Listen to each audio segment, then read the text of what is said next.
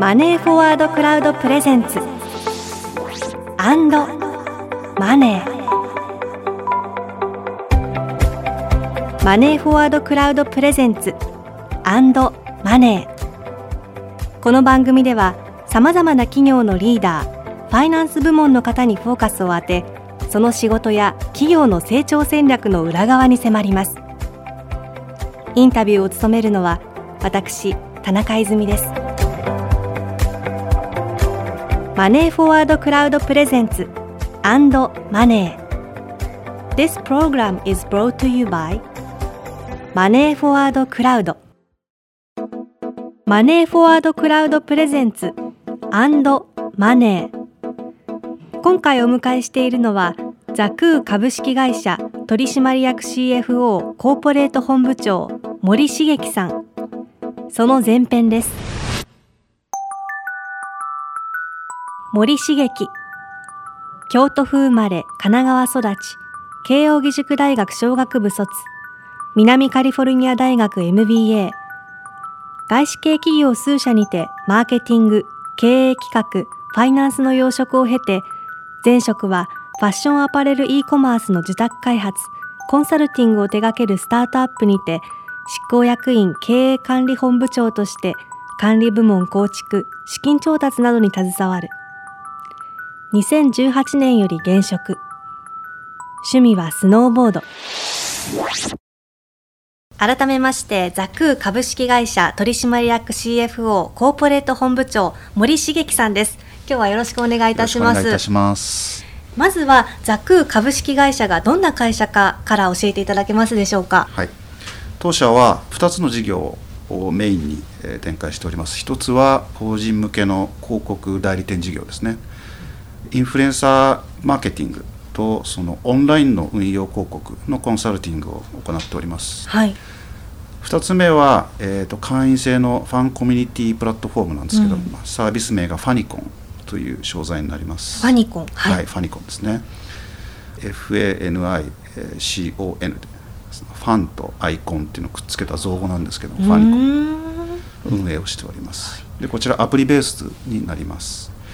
まあ、あのファニコンではアーティストとか俳優さんとかあとはスポーツ選手とか、まあ、アイドルと言われる方ですね、うん。であとは、まああのまあ、インフルエンサー、まあ、YouTuber と言われる方が、まあ、自身のその熱狂的なファンの方々に向けてこう月額料料金であの利用できるようになっておりますでその中で何ていうんですかね、まあ、ポイントを購入して、えゲームをしていただいたりとか、まあ、そういうようなアクティビティができる仕組みになっておりまして、まあ、非常にこうえ月額利用料金をお支払いしていただくのでクローズドなコミュニティになっておりまして、まあ、いわゆるファンクラブというよりはクローズドなファンコミュニティというふうな位置づけでやらせていただいております。今って特にこう若い人は誰でもこう自分の推しみたいなそうですね。あの存在がいる時代だと思うので、はい。本当にこう時流に乗ったというかそうですね、うんあのおかげさまでサービスそのですね。時流にこう乗ったたまたま乗ったっていう形ですかね。というよりはまあ本当に法人のそのインフルエンサーセールスの事業をやっていた中でこう思いついてうん。作り出したプロダクトになりますので非常にこううまくこう認知をされてきたのかなというふうに考えております。うん。はい今うまく認知をされてきたっていう話もありましたけれども昨今のそのファンコミュニティであるとかインフルエンサーマーケティングを取り巻く状況っていうのは今どんな状況だと一言でそうですね。あのおっしゃった通りファンコミュニティはやっぱり SNS の一部ですので、はい。あのコミュニケーションツールとしてそのスタンダードになっているものが、まあ、無料なものがたくさんある中で一方でこの人たちにこの熱い思いを伝えたいっていうのがやっぱりおっしゃる通りですね、うん。こうポコポコその SNS のトレンドがこう高まるに従って出てきましたので、はい。まあその中でだからこそその月額利用料金払っていただいてアンチのいないクローズドな環境ではい。こう自由に、えー走っていただいてで、まあ、コアなファンの方々ですのでいろんな思いがありながらもそのインタラクションがこう非常にあのたくさんある環境をこう準備できてますので、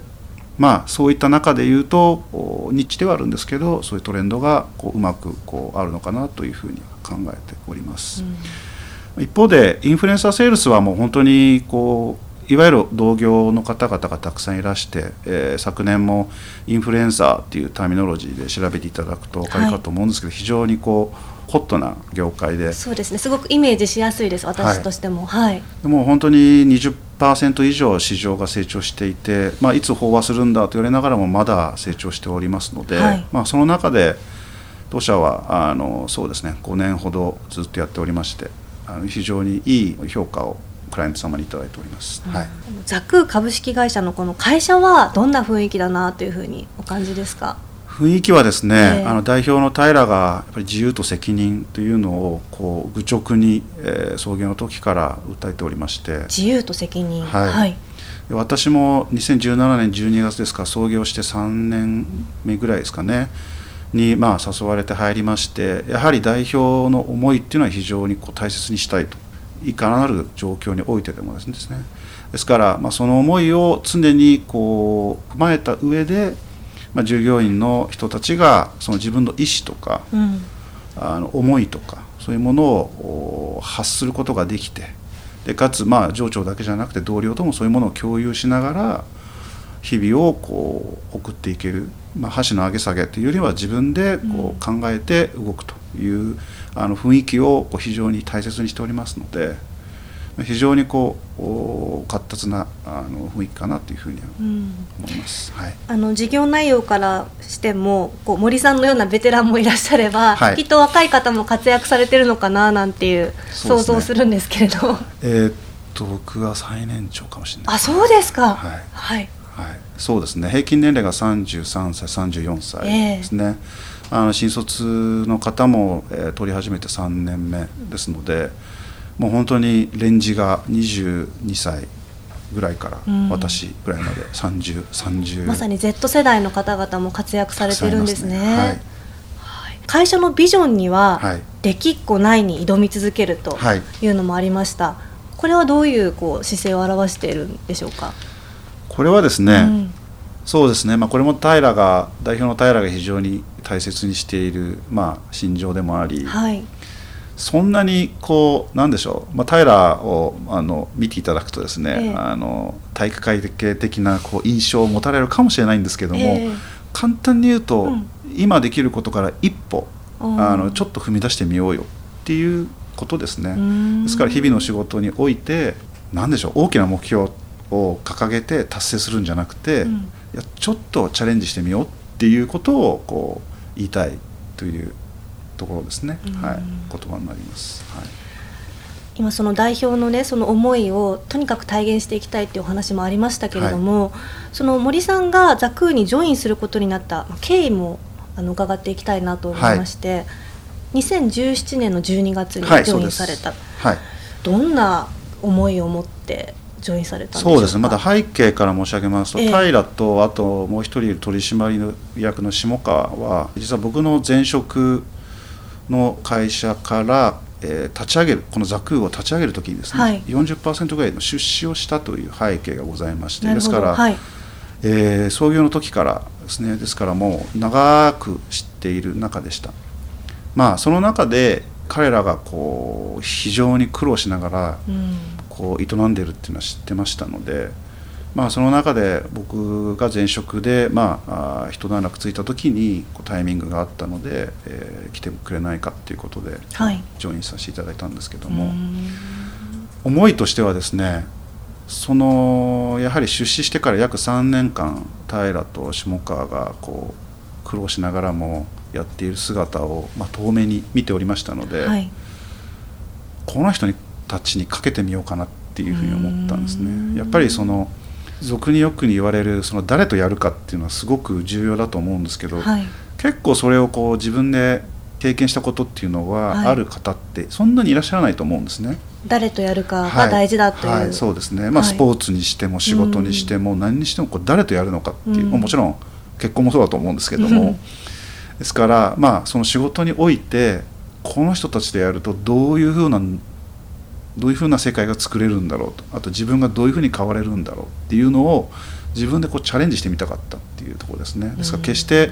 スタートアップですけど IPO を目指してたり、まあ、別の形のエクジットを目指したいんだっていうことではなくこの人たちとやってみてかけてみたいなっていうふうに思いました。なるほど、はい、あの森さんの経歴を拝見するとその前職のスタートアップまでは、はい割とずっとこう外資系企業にお勤めだったなという印象がありまして、その外資系企業ですとこう人も結構なスパンで変わりますしまたその誰と一緒に仕事をするかっていうところに重きを置くっていうような、あの雰囲気じゃないのかななんていうふうにも思うんですけれどそうです。ザ・クーはやっぱり違ったんですか？僕もいろいろこう時代の流れを経験してきましたので、はい、やっぱりリーマンショック、うん、2007年8年のリーマンショックはもうあもう終わってしまうかなっていうぐらいでした。僕も金融機関に、はい、金融機関におりましたので、うん、で正直それまでのキャリア約15年20年ぐらいは外資を転々としてたんですね、はい、まあ3年ぐらいいると大体こう一つのことができて。でまあカントリーマネージャーが変わったり、えー、本国の CFO が変わったり、うん、そうするとガラッと別の会社になるので、うん、まあ、そろそろかなと思って。もう本当に誰とやるっていうよりは自分が何をするのってそれしか考えてなかったんですね。えー、それがリーマンショックでもう世の中が変わってしまったのでこれは多分なんか違うって思ったんですね。であとは自分の人生をやっぱり自分でコントロールしたいっていうふうにその時に初めて思ってですから平と下川に会った時にあこの人たちとやれば自分も変われるかもしれないと思いましたね。はい、すごくその大きなタイミングの時に自分が信じられる方々と出会えたっていうことなんでしょうかね。そうですね。はい。そして、えー、ジョインされてから2021年12月に当時の東証マザーズ市場現在のグロース市場に上場されました、はい、これ最初からじゃ上場を目指したっていうわけではない？そうですね。あの外部資本がもう、はい、あの僕が入った時点で B 種、えー、2度目の調達ですね。まだ入っておりましたので、はい、まあ、いずれは M&A なのか IPO なのかってエクジットを、まあ、あるタイミングでしなきゃいけないということだったんですけども、えー、まあ全然そんな規模ではなかったので、まあ、まずは成長すること、はい、企業の業績を伸ばすこと、まあ、それを考えておりました。はい。2017年にジョインされてから、はい、その2021年12月の上場まで IPO までの日々を振り返ってみて、はい、いかがでしょうか？そうですね、えー、とはいえですね、うん、2017年12月に入って18年をすぐ迎えてカレンダーイヤーで1月が会計年度になりスタートになりますのでまあ代表は IPO 行くぞって言ってるんですけども、はい、いやいやいやいやいやっていう状況でしたので、はい、まあ、まずはあのやるべき監査法人さんとか、まあ、あの決めは決めつつですね、ええ、ですけどやはり僕がそのやるにあたってはそのなんていうんですかねその形式を揃えるのではなく、はい、やっぱりこうそのパブリックカンパニーとしてふさわしい形に持っていくには、うん、その一人一人のメンタルを変えないといけないっていうのがやっぱりありましたので。やっぱりまずはそのコンプライアンスの意識ですとか、うん、あとはあ経理フローっていうのはどうあるべきだとかそういうことをこうまだ僕入った時二十数名でしたので、はい、少しずつ自分を受け入れてもらいながらこういうもんなんだよっていうところからスタートしましたね。なるほど、はい、じゃあもう社員一人一人とのコミュニケーションみたいなところですかね。そうですねあのまあ偶然にもその Google をに、えー、出身者が多かったものですから、はい、いわゆるこうビジネス的なこのターミノロジーというかその言葉をお話しすれば、まあ、ビジネスのある程度のスタンダードなところはこう通じるという、はい、まあ、恵まれた環境でしたのでですからまあとはいえスタートアップ企業で上場を目指す、まあ、いずれかいずれか上場を目指すというフェーズの中でいうとまた違った世界の中でそれを作っていかなきゃいけないので。うんまあ、その理解をお互いにこう深めながら結果的にはやっぱりこういろんな意味で内部統制とか縛りをこう入れていかなきゃいけないのでそれを突然やるのではなく、うん、なぜそこに向かっていくのかっていうところを作っておりました。なるほど、はい、具体的に、まあ、一番大変だったなっていうところはどんなところでしたか？IPO に向けて。そうですね、うん。正直あの非常にそういう意味で言うとそのビジネスセンスのある人たちが多かったので、はい、あの話せば分かると、まあ、一度分からなくても何度か話せば分かるということがありました。あとはそうですね。確かに苦しい日々だったと思うんですけど、まあ、僕も忘れてしまうのか。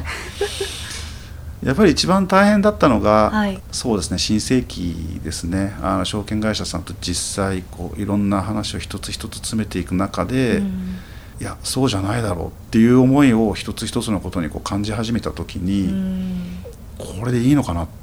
てこういう時ですかね。その時に大変だったというよりはやっぱり IPO って非常にニッチな世界なので、はい。教科書もあるようでなくて、うん。出ている本って出版されてる本ってほとんど使えないんですね、うん。まあ、あれはもう本当にこう、うん。そんなストーリーないよっていうような綺麗なことが書いてあるので、はい。しかもそれぞれの会社さんによってストーリーがもう全然違うからね。参考になる部分もあるかもしれないけれども、ですからやっぱりこうぶち当たった時にこうどうやって解決するのがうちの会社にとってベストなのかっていうのを一生懸命考えながらいろんな情報を集めていくつかのオプションを作って取締役とこう共有しながら自分の導きたい方に持っていくっていう過程が一番大変でしたね。なるほど。はい。はい。でも本当にその IPO までの過程っていうのは社内の方とのコミュニケーションであったり、い、かにこの会社をこうどうしていきたいかっていうのを考える日々そうですね。だったんそうですね。実際にその IPO されてから1年と少し経ちますけれども IPO 前と後で、まあ、会社内そしてご自身では何か変化は感じていらっしゃいますか？そうですね。正直 IPO 後は去年はあの2021年12月22日に上場させていただいて、はい。えまあ言い訳ではないんですけど非常にマーケットが厳しくてん。で昨年も本当に、えーもう株価見ていただけるとあの非常に厳しい評価をいただいてますのでそれはそれはもう日々いい思いをしたことはないですね。うん。もう朝の9時から必ずチェックしてっていうことをしておりますので。はい。一方でやっぱり上場前のと上場後い今更ながらですけど上場前に証券会社様にこういうことが重要なんだって言われたことをこうもう時すでに遅しなんですけどもあこういうことだったんだっていうことを一つ一つこう思い出しながらうん。やっておりますね、はい、だからこそ上場後の今、まあ、株価的には非常に厳しいところではあるんですけれども、まあ、とはいえこれからあの上を向いてえー進んでいくにあたってまたさらに事業を成長させるにあたって改めてこういうことが必要なんだっていうことを話すときに決してその上場がまあいわゆる本当に通過点本当の通過点ではい。上場後上場前っていうのは特にその通過点を基準に考えただけなので、うん。企業がこう成長していくにあたっては一つのこの流れの中で考えていくべきなのかなというふうに思ってます。うん。はい。改めてその上場後の1年で今後どうしていきたいかというのを考える日々といいますか、そうですね。ねはい。本当にこれからのその指針っていうことを改めて感じられる日々だったというそうですね。うんはい。まあ反省しつつですね。はい。どうでしょう？今その通過点だっていうお話もありましたしもう教科書通りにはいかないんだっていうお話ももうすでに出てはいるんですけれども、これからその IPO を考えている企業の財務担当者 CFO の方々にお伝えしたいこととしてはどんなことがありますか？そうですね。あの一回しかやってないので、ええ。その偉そうには言えないんですけど、えあの先ほども触れました。例えばマネーフォワードの金坂さんとかはあの発信されてるので多分彼の発信の99%はフォローしてると思います、うん。それぐらいやっぱりこう投資銀行から来られた方の CFO としての見方であったり会計士の方僕はあのどちらでもないのでハイブリッド系なのででかつご自身のやっぱりこう CFO の方々のその所属されている環境であったりビジネスモデルが全く異なりますので、はい。やっぱり情報を集めて集めた上でどういうふうにこうカスタマイズしてやっていくのかっていうのをこう考えていくと非常にいいこうなんていうんですかねこうステップが見えてくるかなっていうふうに思いますね。はい。でも森さんもいろんな情報をこう、はい、吸収インプットしながらされているそうですね、うん。はい、もう本当に、まあ、Facebook があったり SNS があったりするので突然あの連絡を取ってええ。教えてくださいっていうふうにえいきます。面識がない方にない方でも。あ、はい。すごいですね。こう教えていただけるんですよ。えー、あしかも教えてもらえることがはい多い、多いです、まあ、例えばセミナーではあ。あの講師として登壇されていて、え。まあ、キーワードを発された時に、まあ、その時はご挨拶できなくてもいや実はあのお聞きあのさせていただいてて教えを請いたいんですけどもっていうことでお会いに行ったことも何度もございます。何度も、はい。そうなんですね、い、や本当にこう財務の仕事も大変だし奥深いなって今の話を伺ってても思ったんですけれども、はい、そのまあ大変さとか逆に醍醐味っていうのは森さんはどんなふうに感じてらっしゃいますか？そうですね、えー、やっぱりファイナンスっていう世界は、会計は時系列で考えると、その今があるとすると、まあ会計は過去のこと実績。ファイナンスはあの未来のことになりますのでやっぱり未来を見通しながらその数字というものを使って語っていくので、うん、答えはないんですね。その答えがないものを、はい、まあ、あのいくつかの選択肢を用意する。でそれをあの、まあ、CFO は、まあ、所詮って言っちゃいけないんですけれども最終的には代表がデションメイクを決断をするのでその最適なものを用意する。はい。形のないものからいくつかの目に見えるものを用意してっていうところで、えー、まあとは言いながら自分はこの答えがいいんだけどっていうようなものを匂わせながらですね。そういうような役割を担えるところですかね、うん、はい、マネーフォワードクラウドプレゼンツ。アンドマネー。マネーフォワードクラウドプレゼンツマネー。今回はザクー株式会社取締役 CFO コーポレート本部長森茂樹さんをお迎えしてその前編をお送りしました。さてこの番組はテキストでも展開しています。テキストはマネーフォワードクラウドが運営する IPO サポートメディアで読むことができます。IPO サポートメディアで検索してぜひそちらもチェックしてみてください。マネーフォワードクラウドプレゼンツマネー。ここまでのお相手は田中泉でした。マネーフォワードクラウドプレゼンツマネー。This program was brought to you by マネーフォワードクラウド。